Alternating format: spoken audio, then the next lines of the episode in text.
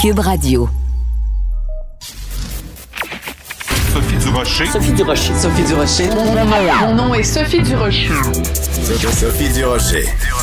Des opinions éclairantes qui font la différence. Cube Radio. Bonjour tout le monde, bon jeudi. Vous connaissez sûrement sur le site de Cube un balado qui roule depuis maintenant trois ans que je fais avec mon mari Richard Martineau et qui s'intitule Devine qui vient souper. On a reçu des gens comme Guy Nantel, Anne-Marie Lezic, euh, vraiment plein d'invités intéressants. Ben là, on change complètement la formule. Je vous présente, euh, on vous présente en fait à partir d'aujourd'hui un tout nouveau concept de balado. Ça s'intitule l'apéro piquant. Pourquoi? Ben, deux raisons assez simples. Premièrement, parce qu'on prend l'apéro avec des invités et deuxièmement, parce qu'on leur pose des questions piquantes. Donc, on reçoit bel et bien des gens chez nous. On prend un petit verre ou, euh, s'ils prennent pas d'alcool, ben, un bon Perrier, ça fait toujours euh, du bien. Et, euh, ben, on se livre à toutes sortes de questions un petit peu baveuses, parfois un peu impertinentes, mais euh, surtout intéressantes et motivantes. Et on vous propose dès aujourd'hui, donc, sur le site de Cube Radio, vous allez retrouver ça, nos deux premiers épisodes. Dans un premier temps, André Dujarme, bien sûr, animateur, humoriste, euh, euh, qui avait toujours voulu faire une, carrière de chanteur et qui finalement l'a faite dans le cadre de Rock et Belles Oreilles.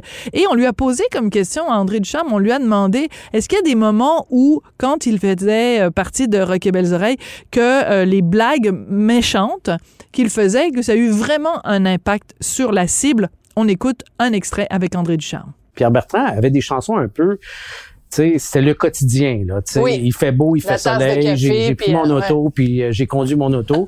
fait que nous autres, c'était une chanson, puis on avait appelé Tout ça. l'été, tout l'été. Ouais, ben c'est ça, tout un air d'été, euh, Ben c'est ouais. c'est beau, c'est le fun. Puis nous autres, c'était aucun intérêt. Puis, fait que le refrain, c'est ça. aucun intérêt. Je n'ai aucun intérêt. Je n'ai rien à raconter. Je n'ai aucune émotion. Puis la, la, la, la toune, c'était, euh, je m'en vais à l'épicerie, j'achète du beurre, j'achète du gruau. La fille me dit 50 dollars, je lui ai donné 50 dollars. Aucun, Aucun intérêt. intérêt. Puis, ça a l'air que ça y a fait tellement de peine Oh. ça y a fait de la peine comme ça se peut pas. Puis moi, je l'aime, Pierre Bertrand, là, tu sais, j'ai rien contre la, contre la personne. Et à l'époque, il était avec Francine Raymond. Puis c'est Ouais. Francine Raymond, Raymond qui vient nous voir. Elle dit, votre toune, là, c'est parce que depuis ce temps-là, il écrit plus. Shit. Parce qu'il est convaincu qu'il n'y a aucun intérêt. Et voilà. Alors, c'est assez euh, difficile euh, à prendre, mais euh, André Ducharme se confie vraiment avec euh, beaucoup de beaucoup de candeur et de, et de transparence. Il a très bien répondu à nos questions un peu piquantes. Je vous propose aussi un extrait de notre deuxième épisode de l'apéro piquant qui est en ligne donc depuis aujourd'hui, à compter d'aujourd'hui, sur le site de, de Cube Radio quand vous allez dans la section balado. Et c'est Mario Lirette. Mario Lirette, comédien, Mario Lirette, animateur. Mario Lirette qui a eu une vie complètement folle, comme il nous l'a raconté, devant un bon apéro. Écoute, je me saoulais, pétais la gueule. Je rentrais à 5 heures du matin, mais je me relevais, Chris, pour aller faire mon show de radio et ou un enregistrement de télé. Je n'ai jamais manqué un studio. Euh, je je t'avoue que je rentrais des fois la gueule comme ça. Euh, poqué, les narines complètement gommées de cocaïne que, que Catroni m'avait donné, des roches jaunes qui arrivaient de, de, de Pablo Escobar direct, que je cassais avec des roches. Moi, je te fais ça. Ah non, mais moi, je suis plugué. Incroyable, hein, quand même. C'est de, une partie des témoignages, des anecdotes complètement délirantes que Mario Lirette nous a racontées. Alors écoutez, c'est vraiment à écouter sur le site de Cube Radio dans la section balado, le tout nouveau euh, podcast, hein, podcast balado, les deux, les deux se disent l'apéro piquant et attendez de voir les autres invités qu'on a en réserve pour vous au cours des prochaines semaines. Ça va être muy picante. Alors euh, quand j'ai euh, entendu euh, mon chum, c'est lui qui a eu l'idée euh, du titre. J'ai poussé un grand ben voyons donc assez amusé. De la culture aux affaires publiques. Vous écoutez Sophie Durocher. Cube Radio.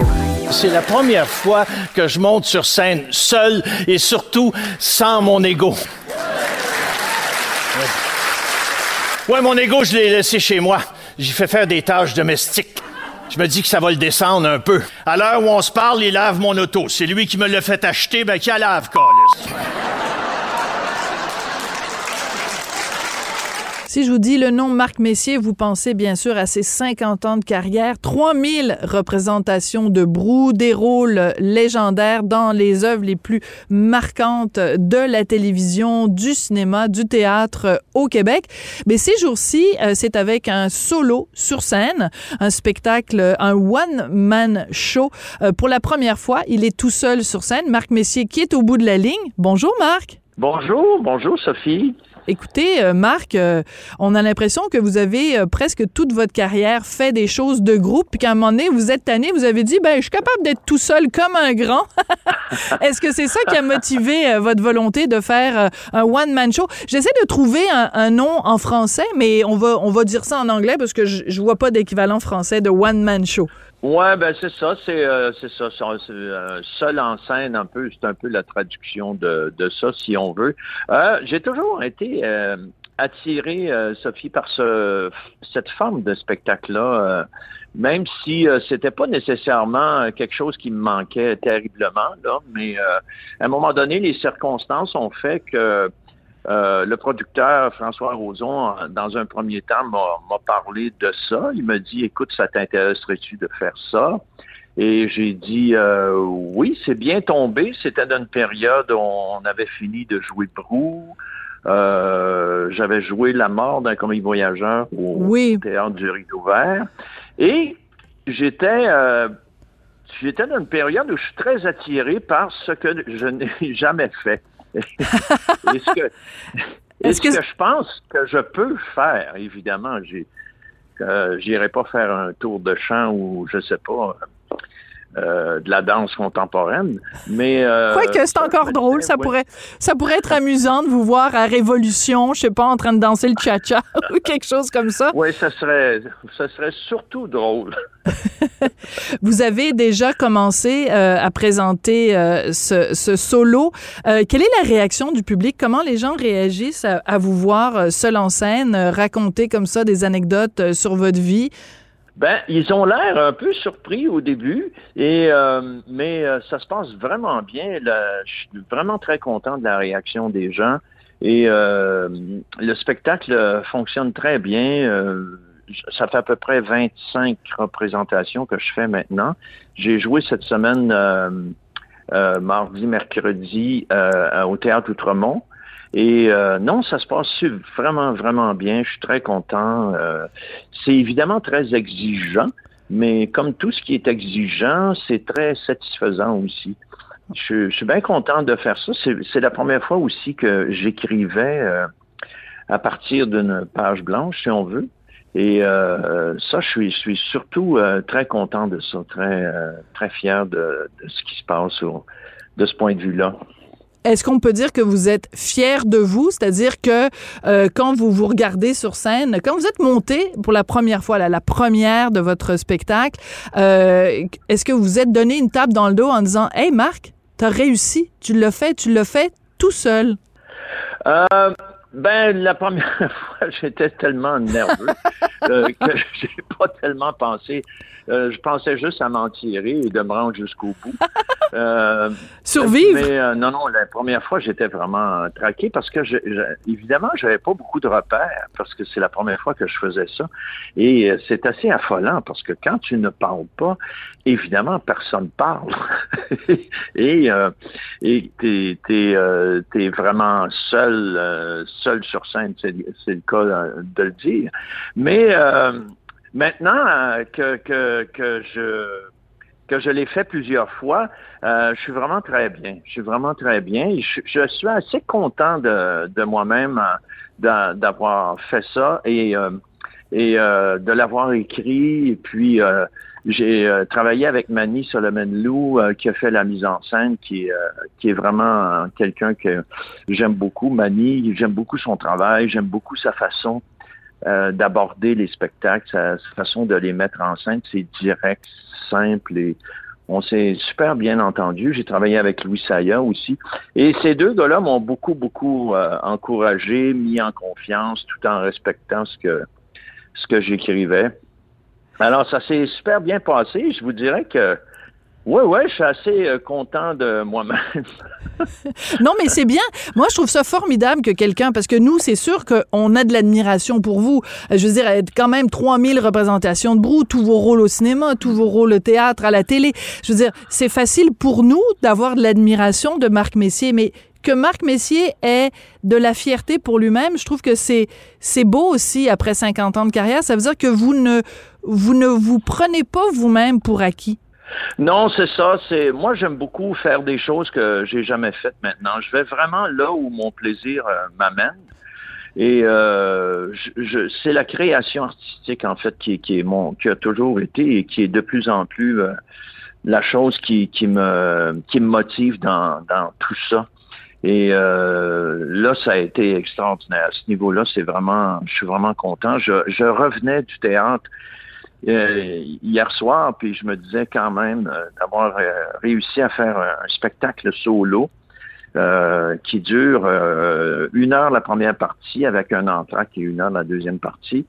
Et je suis vraiment content. Vraiment, je suis content que ça marche bien parce que les gens partent et, et, et je le sens, puis ils me, ils me le disent qu'ils ont passé une bonne soirée. Alors, c'est un peu ça qui est l'idée pour tout le monde. Et moi-même, je passe une, belle soirée. Ça fait que c'est bon pour tout le monde. C'est bon pour tout. Mais c'est différent aussi parce que, mettons, quand vous faisiez Brou, ou même, je veux dire, quand on fait La Petite Vie, Lancer compte, peu importe, euh, on, on regarde dans les yeux de notre partenaire de jeu. Donc, ça nous nourrit. Euh, si la réplique est drôle, si la réplique est touchante, l'émotion que nous, on doit exprimer, elle, elle, elle émane d'un lien qu'on a avec un autre, euh, un autre comédien ou un partenaire de jeu. Ouais, ouais, ouais. Quand vous êtes tout seul, moi, écoute, moi, je capoterais. Je serais incapable de faire ce que vous faites. Il doit y avoir des moments où on est un petit peu pris dans le vide parce qu'on n'a rien à quoi se raccrocher. Ça doit être quand même un tout petit peu angoissant.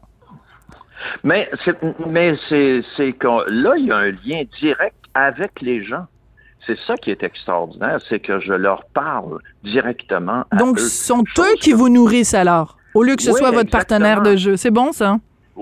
Oui, exactement. Je, je parle avec eux et c'est vraiment euh, parce qu'avant, bon, tu joues des histoires et tu es un personnage dans l'histoire et euh, c'est sûr que tu sens le public, mais il y a cette espèce de quatrième mur Mhm. imaginaire qu'on dit tout le temps où où on regarde jamais les gens ou quand tu joues euh, dans un film ou une télésérie, tu regardes jamais la caméra non plus.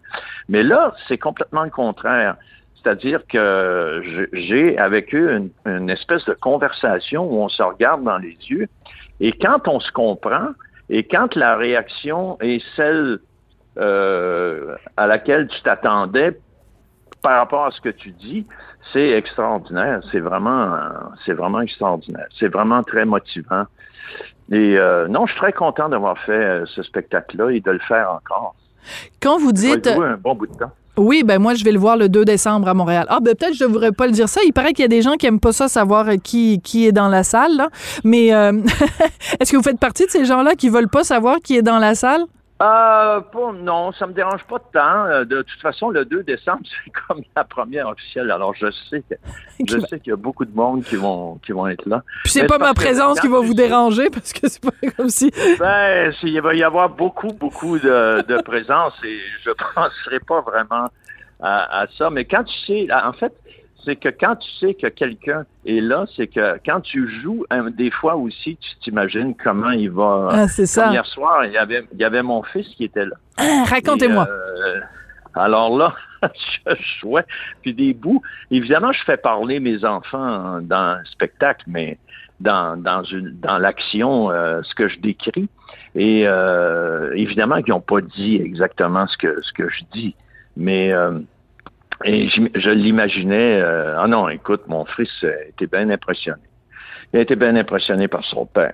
Bon, Il ben, dit, c'est la meilleure pièce de théâtre que j'ai vue de ma vie. Hein? Il m'a même dit, il m'a même dit, c'est meilleur que Brou. attendez deux secondes. C'est tellement touchant. Votre fils vous a dit c'est meilleur que Brou. Oui, oui, il m'a dit, c'est meilleur que Brou. Mais euh, il a vu Brou, il était très jeune, faut dire, mais euh, Non, c'est très différent de Brou aussi comme spectacle. Ouais. Mais il a découvert, euh, c'est parce que c'est très personnel, forcément. Il a découvert des côtés de son père que peut-être il connaissait pas. Ouais. Euh, je veux qu'on parle de différents autres projets euh, que vous faites aussi, euh, Marc. Vous êtes dans le nouveau film là de tiré de du de l'œuvre de, de Fred Pellerin, l'arracheuse Oui, oui, oui. de temps. Avez-vous eu du plaisir à faire ça? Ah, gros plaisir à faire ça. Vraiment. Vraiment. C'est des personnages euh, très intéressants. Moi, je connaissais pas si bien que ça Fred. Pellerin. Je le connaissais un peu. Mais euh, quand on Francis Leclerc, réalisateur, m'a proposé de jouer ce rôle-là, alors je me suis précipité sur euh, les captations des spectacles de Fred.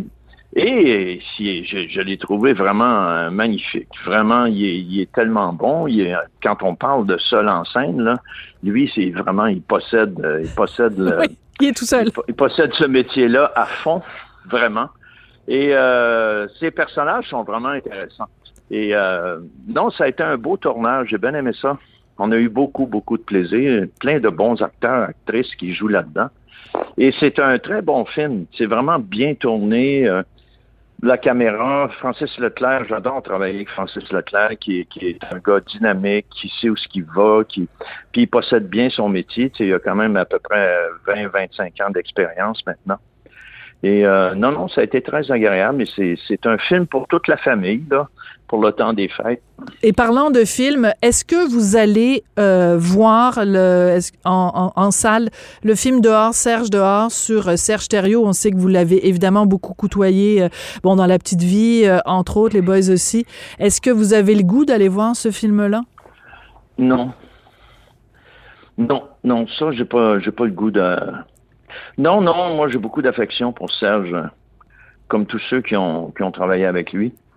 Euh, toute la, le groupe de la, petite vie. Non, euh, je, je, je sais pas. euh, non, je sais que Serge, bon, c'est clair qu'il tu sais, il est pas vraiment bien ou je sais pas. Je sais qu'il y a beaucoup, beaucoup, beaucoup de gens qui ont essayé de l'aider. Et s'il n'est pas dans le film, c'est parce qu'il veut pas être dans le film. Alors, ça me tente pas de. Non, j'ai pas envie d'aller voir ça. Bon, on va se quitter là-dessus. Marc Messier, merci beaucoup d'avoir pris du temps euh, avec nous. Euh, le mot de Cambronne pour euh, la première officielle. Hein? Ça fait bizarre de dire que c'est une première alors que ça fait 25 représentations que vous faites, mais c'est comme ça que ça monte, que ça marche dans, dans le domaine du spectacle. Merci beaucoup, Marc, et puis bonne chance pour la, suite des choses. Ça a été un plaisir de vous parler. Puis je retiens quand même votre fils qui dit que votre spectacle c'est mieux que Brou. Je trouve que c'est un, un sacré compliment. merci, Marc. Ouais, ouais, ouais. Au plaisir, euh, Sophie. Merci, Marc. Au revoir. Au revoir. Sophie Durocher. Une femme distinguée qui distingue le vrai du faux. Vous écoutez Sophie Durocher. Cube Radio. Les rencontres de l'heure. Marie-Claude Barrette et Sophie Durocher. La rencontre Barrette du Rocher. On est très content d'avoir Marie-Claude Barrette de retour avec nous. Bonjour Marie-Claude. Bonjour Sophie, moi aussi je suis contente d'être de retour. Oui, écoute, hier à ton émission à TVA, Marie-Claude, t'as diffusé euh, une émission euh, sur euh, un thème les maladies cardiovasculaires avec des témoignages vraiment poignants. J'ai pas encore eu le temps de voir l'émission, par contre j'ai vu des extraits. Écoute, j'étais bouleversée, entre autres par le témoignage d'Alain Choquette. On écoute un petit extrait de ton émission, puis je veux absolument que tu nous en parles après. Par hasard, euh, mon amoureuse Geneviève, qui vient rarement à la maison le jour, s'en venait. Et je l'appelle et je lui dis ça va vraiment pas bien. Tu vois pas le danger Ben, de pas la du situation. Pas là. du tout. Pas du tout. Le, matin, moi, j'ai fait 45 minutes de vélo puis une demi-heure de poids. Là. Que, tu sais, tout va bien. Là. Finalement, elle arrive à la maison puis elle me trouve au sol. Et c'est elle qui a appelé le 911. Ça a été son premier réflexe. Étais-tu conscient à ce moment-là? Semi-conscient. Elle, elle a appelé le 911. Puis c'est à cause d'elle que je suis là. Écoute, quel témoignage de la part d'Alain Choquette. Est-ce que je me trompe ou c'est la première fois qu'il parlait euh, de, ce que, de ce qui lui est arrivé cette journée fatidique? Ben, il en a parlé euh, au Journal de Montréal, euh, je crois que c'est la semaine dernière, mais c'est la première fois qu'il en parlait dans une entrevue comme ça à la télé. Et moi, je l'avais même approché l'an passé euh, pour venir à l'époque à Deux filles le matin pour en parler parce que c'est arrivé en janvier 2020, euh, son problème, son problème majeur au cœur. Et à ce moment-là, il ne se sentait pas du tout capable parce qu'il a annulé la veille l'enregistrement parce qu'il n'était pas prêt à en parler. Et cette année, on a, on a, moi, j'avais envie vraiment de l'entendre. Alors, euh, on l'a réinvité et il a accepté de venir à l'émission. Puis il était très fébrile avant l'entrevue euh, parce que Alain Choquette, là, il a fait attention toute sa vie à, à, la maladie. C'est-à-dire qu'il a pris soin vraiment de lui. Tu sais, il fait partie parce que, selon Dr. Junot, il y a seulement 3% des gens qui font vraiment tout ce qu'il faut pour conserver la santé, tu sais, qui tiennent leur euh, qualité, leur, Ah oui, il s'alimente. Il s'alimente super bien. Alain, il fait du sport tous les jours. Donc, le, euh, som le sommeil, le ouais. il gérait tout ça. Et lui, c'est arrivé, il y, a, il, eu un, un resserrement au cœur. Euh, il s'est mis à faire l'exercice. Il dit ça va passer. Il est allé faire des redressements assis. Ça n'a pas passé. Et il a, a, appelé sa blonde qui s'en venait chez lui. Il dit, ma blonde, elle venait jamais chez nous pendant la journée quand elle partait travailler. Et exceptionnellement, cette journée-là, pour un, par, par hasard, elle est revenue. Puis quand elle est revenue à la maison, il était semi-conscient au sol. Euh, elle a appelé évidemment les services d'urgence. Il était admis à l'hôpital et il y avait l'artère principale qui était bloquée à 80% Oui, c'est énorme. Euh, donc, on comprend que si sa conjointe n'était pas passée à la maison, Alain serait décédé. Et, euh, et c'est avec ça pour lui de penser à ça, euh, c'est là que c'était extrêmement émouvant de se rappeler de cette journée-là, tu sais, c'est un état tellement de grande vulnérabilité, d'incompréhension, d'avoir l'impression de tout contrôler autour de soi. Et malgré ça, tu sais, quand tu une maladie génétique, euh, elle fait quand même son travail. C'est ce que le, les docteurs vont dire dans un cas comme Alain. S'il n'avait pas fait tout ce qu'il a fait pour conserver, préserver sa santé, cet événement-là serait peut-être arrivé quand il y avait 35 ou 40 ans. On comprend que c'est pas parce que tu l'as que ça n'a rien donné, c'est que tu as retardé le Hmm. moment. Mais ça, c'est un point important. Ça, c'est un point important, Marie-Claude, parce que il euh, y a plein de gens qui pourraient regarder Alain Choquette en disant, ben là, lui, il a bien mangé, il a bien dormi, euh, il a pas trop abusé de l'alcool, euh, il a fait du sport, puis regarde ce que ça lui a donné, fait que moi, ça me justifie de manger n'importe comment, de pas faire de sport, puis de, de faire Non, le mais- party. mais- non, non, non. C'est là, les médecins disent non, non, non. C'est que ça lui a quand même euh, euh, permis de, de, de- d'améliorer sa qualité de vie puis de, de retarder la maladie. C'est important de le mentionner. Ah, ben oui, ben oui, ça a un impact direct euh, parce qu'il y en a qui vont faire des, des infarctus à 35 ans, à 40 ans. Et je vais te demander, je vais te poser une question. C'est comme ça que j'ai commencé mon émission d'ailleurs. Quel est le premier symptôme de l'infarctus? Si je te pose cette question-là, qu'est-ce que tu me réponds? Ben moi, j'ai toujours cru que c'était l'affaire du bras, là. C'est comme t'as le bras qui est comme euh, paralysé, ankylosé. Ben, on entend le bras, on entend le poing dans le dos, on entend douleur à la mâchoire, mais en fait, le premier symptôme de l'infarctus, Sophie, c'est la mort subite.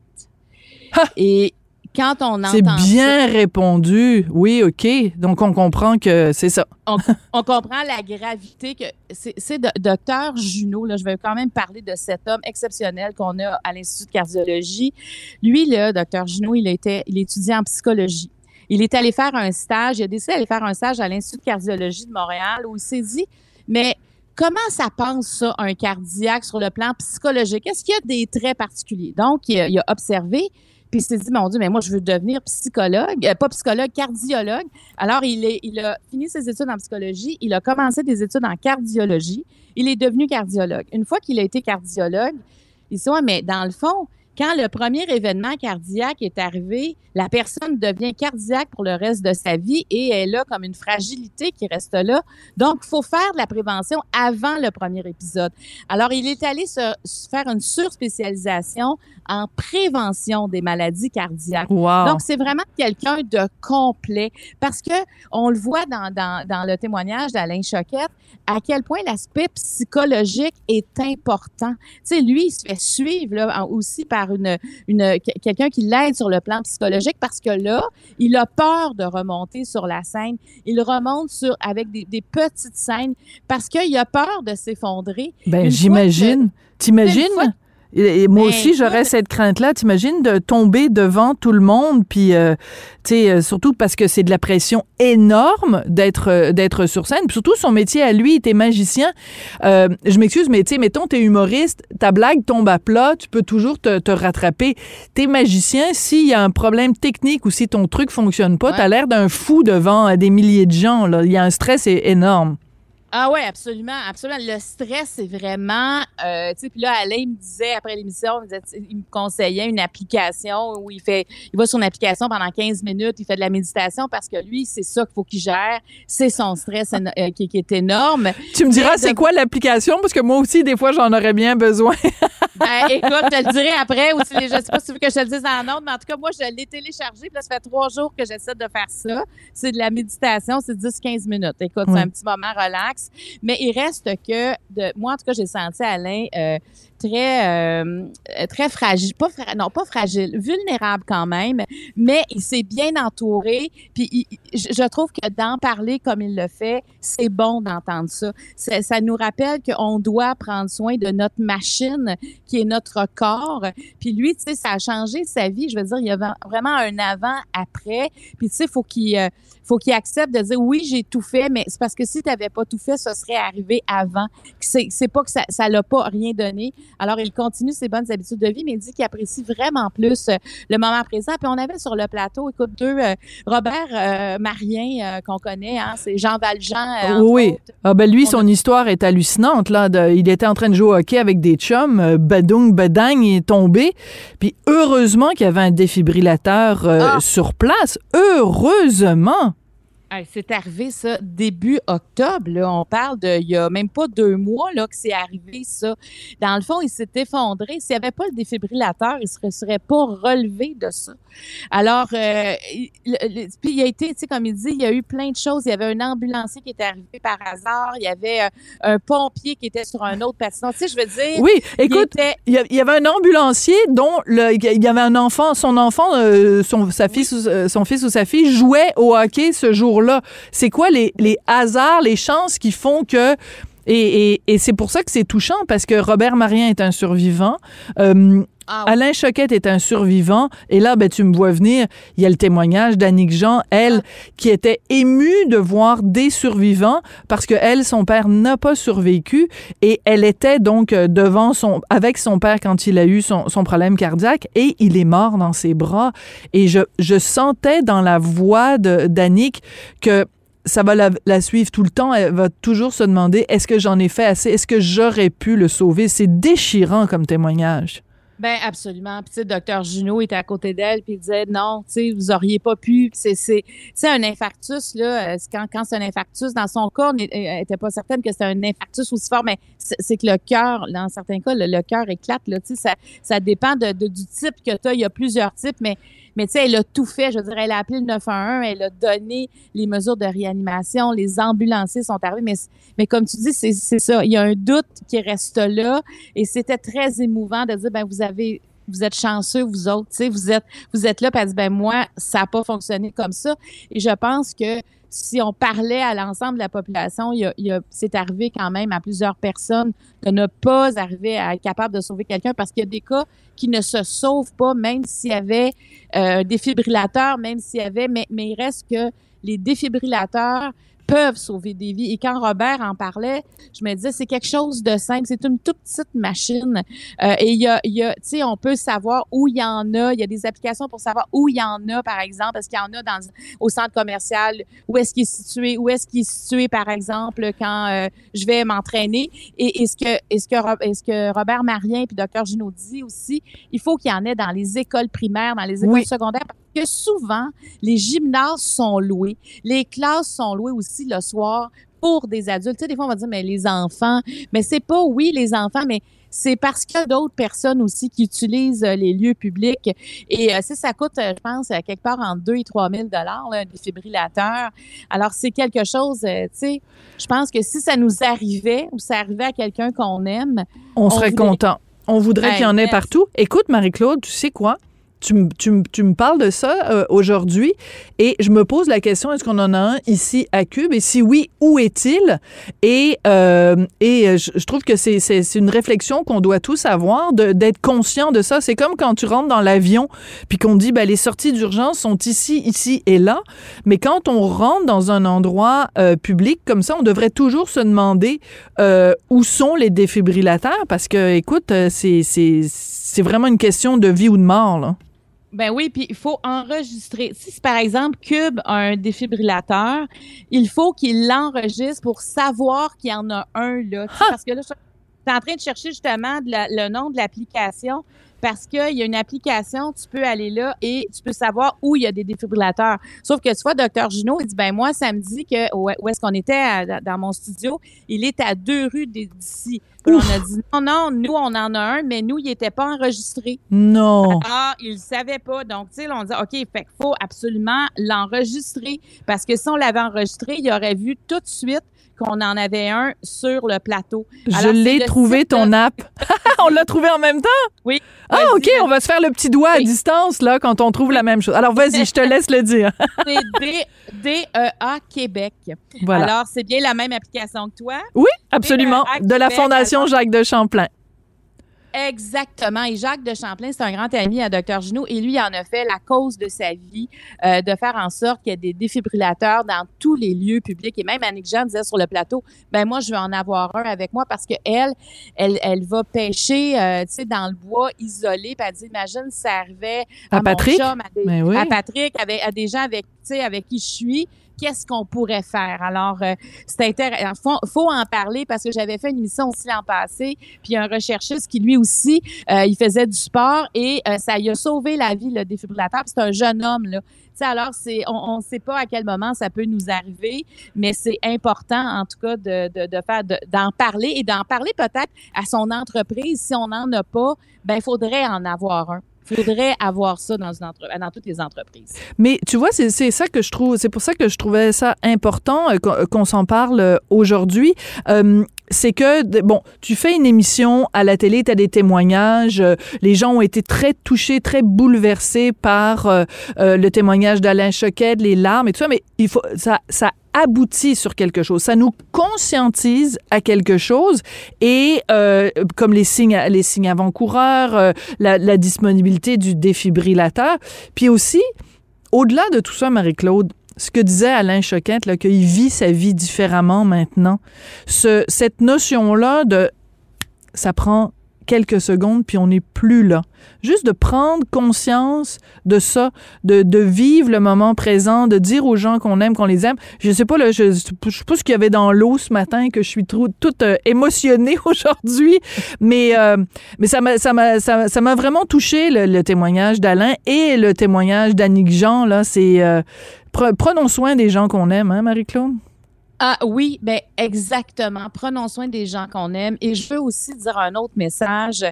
Moi, parce que j'en ai fait souvent des, émissions sur les maladies cardiovasculaires parce que ça touche tout ça touche quasiment, on connaît tout quelqu'un qui a une maladie cardiaque. Et ce que je veux dire, c'est que des fois, on a peur de se rendre à l'hôpital parce qu'on a une douleur à la poitrine, puis on peut arriver à l'hôpital, puis on va nous dire, ouais, mais ça, c'est de l'anxiété. Et tous les médecins vont dire, hey, ça, là, c'est tellement pas grave qu'on vous dise que c'est dans la, de l'anxiété. Ne vous empêchez pas de venir à l'hôpital dès que vous pensez que vous avez un symptôme qui pourrait être une, un, un- un symptôme d'une maladie cardiaque, d'un, d'un épisode cardiaque, vous vous rendez à l'urgence. Très Et bon ça, message. C'est important de Oui. le dire, de ne pas avoir peur d'être. Tant mieux si on est retourné, puis c'est pas ça, c'est que tant mieux.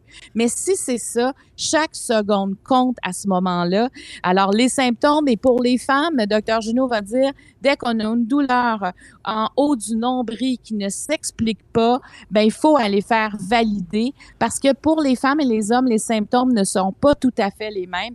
Mais c'est sûr que la douleur au bras, la mâchoire, le poing dans le dos, euh, un essoufflement irrégulier, c'est quand même même des symptômes qui en disent long. Et euh, faut pas, euh, faut pas hésiter, faut pas hésiter. Puis, puis souvent c'est ça le problème. Il y a des gens qui sont chez eux qui vont s'étendre, ils vont dire ah c'est une indigestion, je vais attendre que ça passe. Oui, Et puis tu sais quoi? ben, ça passe pas. Ça passe pas. Puis tu sais quoi, avec la pandémie, ce que ça a fait aussi, c'est qu'il y a plein de gens qui ont hésité ou qui hésitent encore à se rendre euh, dans, dans une urgence en disant, ah ben là, je suis pas pour engorger le système, ils sont déjà remplis avec la... Mais non, allez-y quand même. Donc, euh, c'est très important de marteler ce, ce, ce message-là. Euh, ben merci beaucoup, Marie-Claude. Donc, j'encourage tout le monde. On peut revoir ça, évidemment, en allant sur, euh, sur, euh, sur Cube, hein, sur l'application Oui, Cube. oui, on On- va aller sur Cube, euh, TVA+, l'émission Marie-Claude, et c'est celle qui a passé hier euh, sur les maladies cardiovasculaires. Merci euh, beaucoup pour ton travail euh, essentiel. Mon Dieu, je suis émue, je suis en train de perdre la voix, Marie-Claude. Fais attention à toi, prends une petite gorgée d'eau, Sophie. Oui, c'est ça. Merci beaucoup. On se Ouais, reparle demain. À demain. bye bye. Merci. euh, Très contente de ton retour, Marie-Claude. Avertissement. Cette émission peut provoquer des débats et des prises de position pas comme les autres. Vous écoutez Sophie Durocher. C'est un des nombreux scandales de la semaine, une capsule payée par le ministère de l'Éducation de l'Ontario, dédiée aux écoles de cette province, où on présente dans ces capsules-là euh, la loi 21, donc la loi sur la laïcité, la neutralité de l'État, la loi québécoise. On la présente comme étant un exemple évident d'islamophobie. Alors évidemment, ça a provoqué euh, une réaction de beaucoup de gens au Québec, en particulier évidemment François Legault qui s'indigne de ça. Je voulais parler de tout ça avec Nadia El Mabrouk, vous la connaissez bien, on l'entend régulièrement dans les médias se prononcer sur des questions de laïcité. Elle est membre du conseil d'administration du Rassemblement pour la laïcité. Madame El Mabrouk, bonjour. Oui, bonjour. Quand vous avez pris connaissance de cette euh, vidéo, cette capsule qui est diffusée dans les écoles ontariennes, quelle a été votre première réaction?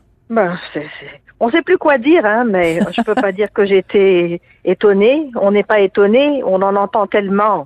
Écoutez, on, on- on diabolise tellement le Québec à cause d'une loi sur la laïcité qui est qui est minimaliste, hein. Et ce que, ce que ça fait, c'est on dit que les que, que, que les enseignants, les enseignantes en particulier, doivent faire preuve de neutralité religieuse, comme ils font preuve de neutralité politique. Ok, ben c'est pourquoi, mais premièrement, premièrement, c'est le choix du Québec, n'est-ce pas? C'est, la, la laïcité. On, on a sorti les, les croix des écoles, n'est-ce pas? On a sorti. Alors euh, c'est tout. Là, ça fait partie d'un cheminement naturel de l'histoire du Québec. Premièrement.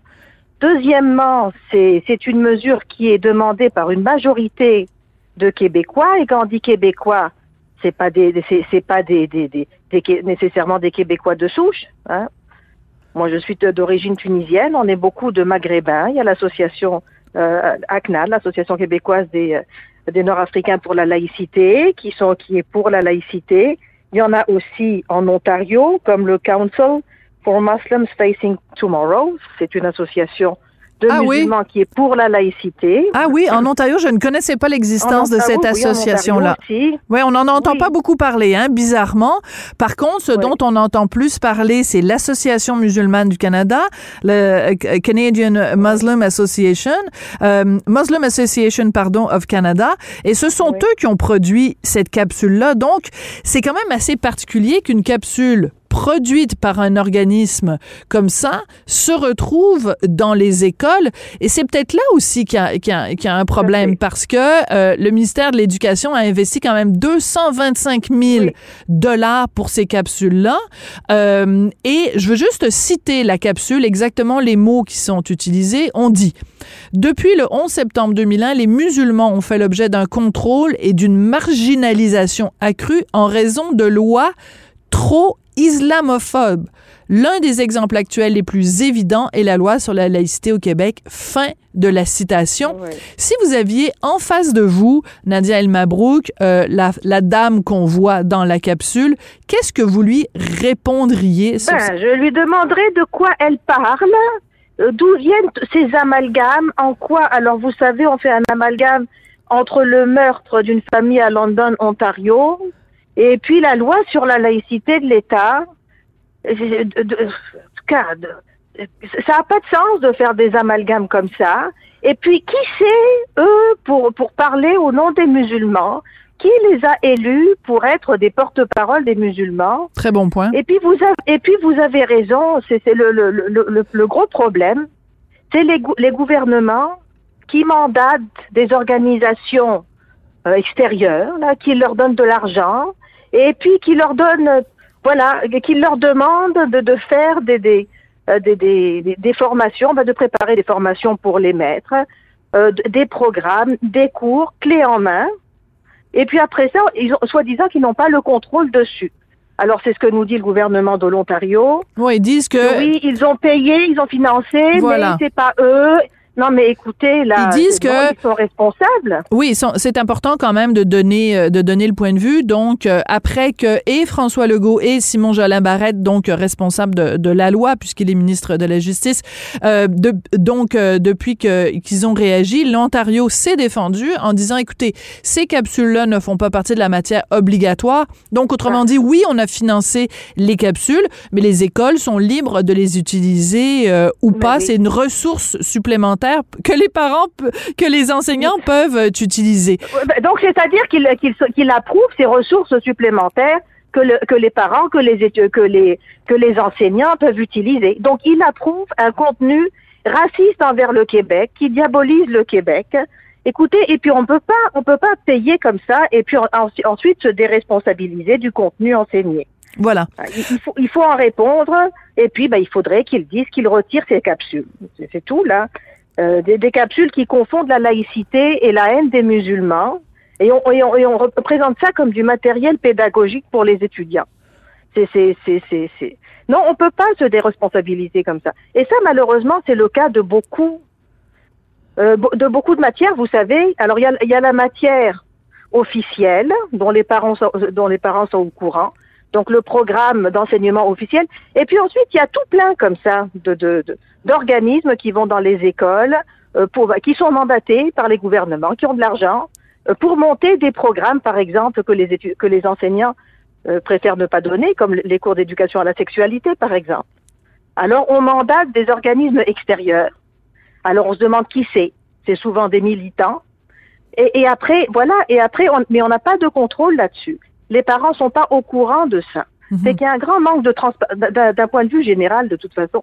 Il y a un grand manque de transparence avec cette façon de, de, de, de, de, de mandater les autres, n'est-ce pas? Là, C'est- Et il faut voilà. faire un parallèle quand même entre euh, les propos qui sont tenus dans ces capsules-là, donc euh, financées par le ministère de, de l'Éducation en Ontario, diffusées dans certaines écoles. Il faut faire un lien entre ça et les propos qui ont été tenus par donc cette modératrice au dernier débat des chefs Oui. quand il y a eu les élections au fédéral, euh, Sushi Curl, donc euh, qui avait euh, euh, dans sa question à Yves-François Blanchet avait dit bon euh, avait fait justement un parallèle en disant ben la loi 21 et la loi, le projet de loi 96 sont des lois discriminatoires à l'égard des minorités donc ça, ça contribue aussi à tout ce discours là Des qu'on entend racistes. voilà. Et, euh, Voilà. et Oui, qu'est-ce oui. que ça dit des Québécois? Ça veut dire qu'un petit enfant euh, en, en Ontario, on lui présente ça et lui, il se dit, bon, ben, au Québec, euh, sous des racistes. Ben oui, oui c'est ça. C'est un cours qui, qui va enseigner que les, que, les, que, tous- que les Québécois qui sont partisans de cette loi sont des racistes, sont des intolérants. Écoutez, moi, je fais le parallèle aussi avec les cours de citoyenneté, de culture, euh, culture et citoyenneté québécoise, vous savez, que, Oui, qui s'en va vient. le cours Oui. d'éthique et culture religieuse. Eh bien, il est critiqué, donc c'est un cours qui présente des valeurs positives, n'est-ce pas? Donc, euh, donc plutôt que de centrer euh, les, les, la- l'identité des, des, des élèves sur, sur la religion, eh bien, on va plutôt travailler à, à forger une citoyenneté commune, des valeurs communes, euh, forger la fierté d'être québécois. Donc, c'est des valeurs positives. Et ce cours a été accusé de, de, de, de, risques d'endoctrinement, etc. Alors, à, à- et à côté de ça, on a ce cours qui véhicule des, va- des valeurs négatives, n'est-ce pas? Oui, en même temps, c'est en Ontario. C'est en Ontario, alors que le cours Oui, de ben ECR, même, ici au Québec. Alors j'espère que celui-là aussi, on va trouver. Donc, s'il y a pas, si, si, c'est- si le cours de, de, de, de culture euh, québécoise et de l'endoctrinement, je me demande ce que c'est. Ah, ok, d'accord. Je comprends Alors, ce que vous voulez cas, dire. Un cours. Oui, c'est ça, vous voulez voilà, dire. Donc, Je comprends, c'est qu'on dénonce le supposé endoctrinement d'un cours qui n'existe même pas encore et qui va donc être ce cours de culture et de citoyenneté québécoise. Mais les mêmes personnes qui dénoncent le supposé endoctrinement de ce cours-là, on ne les a pas entendues. Moi, j'ai pas Oui, et entendu. puis c'est des valeurs négatives. Moi, je Oui. pense pas qu'on puisse transmettre euh, des, des, des, euh, des valeurs de vivre ensemble et de, de et, je sais pas et de euh, et de tolérance avec un discours euh, sur euh, sur l'islamophobie et sur le fait qu'il y en a et, et sur le fait de pointer des méchants et des gentils. C'est vraiment malsain. Et donc c'est c'est- un cours qui ne qui ne c'est certain que ça va pas aider euh, au, à, à former une, à faire un, un vivre ensemble bien fort en tout cas. hein. Oui. Nadia, une question très importante, OK? Parce que, euh, donc, euh, on le sait, la loi 21 s'applique à tous les signes religieux. Donc, euh, on veut, certains veulent nous faire croire que ça ne s'adresse que aux femmes musulmanes et que ça touche plus les femmes musulmanes que les autres euh, personnes qui portent des signes religieux.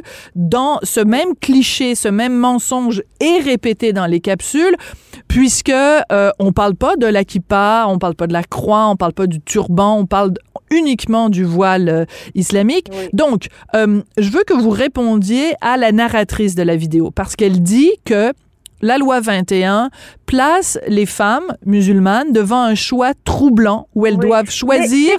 Attendez juste deux secondes parce que je veux que les gens comprennent bien, Nadia. Donc, on impose un choix troublant aux femmes musulmanes parce qu'elles doivent choisir entre leur travail et leur religion. Pouvez-vous, s'il vous plaît, une fois encore, Nadia, réexpliquer quelques notions à cette dame dans la vidéo et à la population en général? C'est que quand on est enseignant, quand on occupe un poste dans la dans, euh, public, on a des responsabilités. Tout poste vient avec des responsabilités. Et puis, c'est plutôt le droit de l'enfant qui compte ici. On est à l'école. euh, On, transmet une, une, éducation aux enfants et donc les, les, les personnes, en tout cas c'est les, les premiers concernés ici, c'est c'est les jeunes. Et puis les jeunes, en effet, ils, ils devraient, ils doivent être protégés d'un prosélytisme religieux et particulièrement les petites filles musulmanes. Alors c'est vrai que c'est vrai que c'est plus le voile islamique qu'on voit comme signe religieux dans les écoles parce que on a sorti les croix. Il n'y a pas beaucoup de, de, de, de, profs euh, juifs, c'est plutôt des dames et c'est plutôt des dames qui portent des, des voiles. On peut pas dire que c'est pas le cas, mais en effet, alors ce, fait-là, eh bien, ça porte c'est une atteinte à la liberté de conscience des petites filles musulmanes. Oui, mais au-delà de ça, au-delà de ça- aux petites filles musulmanes le, le, le message qu'une bonne musulmane, c'est une musulmane voilée, et donc c'est une pression, et c'est une et donc l'école rajoute la pression sur les petites filles qui est déjà euh, qui est déjà présente euh, dans la société, et donc plutôt une petite fille par exemple qui se dit euh, qui se fait dire à la maison euh, qu'elle doit porter le voile, eh bien, elle va pas pouvoir se confier à son enseignante à l'école si son enseignante est voilée. Et donc, ça rajoute une pression sur les petites filles. Et donc, ça vient, c'est une atteinte à leur liberté de conscience. Voilà. Mais même à la liberté de conscience également des, des autres euh, enfants qui sont pas du tout dans un contexte euh, religieux. Mais au-delà de ça, quand vous dites... C'est euh, sûr que le prosélytisme a plus d'effet euh, euh, quand il s'agit de personnes qui ont, ben, dont, c'est c'est une, une caractéristique, disons, proche de leur culture. Oui, Mais oui, je encore comprends. une fois, le voile islamique, alors on va, on va le répéter, c'est pas une prescription dans, du, du Coran. Euh, c'est pas vrai que tous les, tous les théologiens de l'islam ne, ne, ne, ne prônent pas le voile pour les femmes. Donc c'est des- c'est c'est un sujet contesté à l'intérieur même euh, de l'islam. Alors on peut pas dire. Enfin, c'est- faux. Donc on veut transmettre le message. On veut transmettre l'islam et un certain islam aussi. D'accord. Et, puis, il faut, faut pas oublier qui c'est quand même le, le- la Muslim Association of Canada. Oui, Je oui, c'est si un avez- organisme Moi, je- militant. Ben, allez-y suis- rapidement, oui, pour nous situer Oui, qui ils eh sont. ben, je suis tombée sur un article du Devoir de 2010 écrit par Brian May. Oui, qui est maintenant directeur Alors, du Devoir, dit- oui. Oui, c'est ça. Alors, ce qui est dit, c'est que donc la Muslim Association of Canada affirme noir et blanc sur son site internet qu'elle s'efforce d'appliquer l'islam tel que compris dans son contexte con- contemporain par le regretté imam Hassan el-Banna, le fondateur des frères musulmans. Lama, cons- Lama considère cette idéologie comme la meilleure représentation de l'islam telle qu'énoncée par le prophète Mahomet. Alors, faut pas oublier donc le fondateur Hassan el-Banna, fondateur euh, de la confrérie des frères musulmans, eh bien, il prône euh, l'instauration d'un parti unique, d'un gouvernement fondé sur la charia.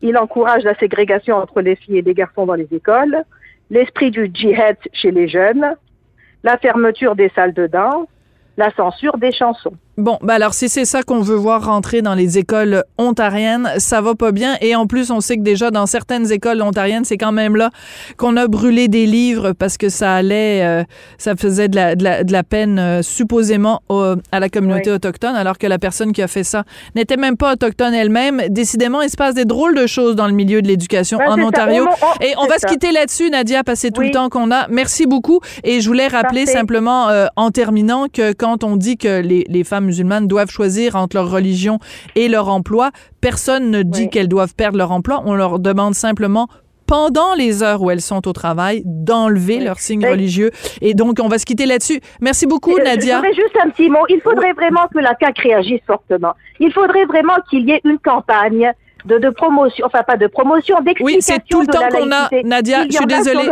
Oui. Ok, parfait. Je suis désolée, c'est tout le temps qu'on a. Nadia Elmabrouk, membre du conseil d'administration du Rassemblement pour la laïcité. Merci beaucoup, Nadia.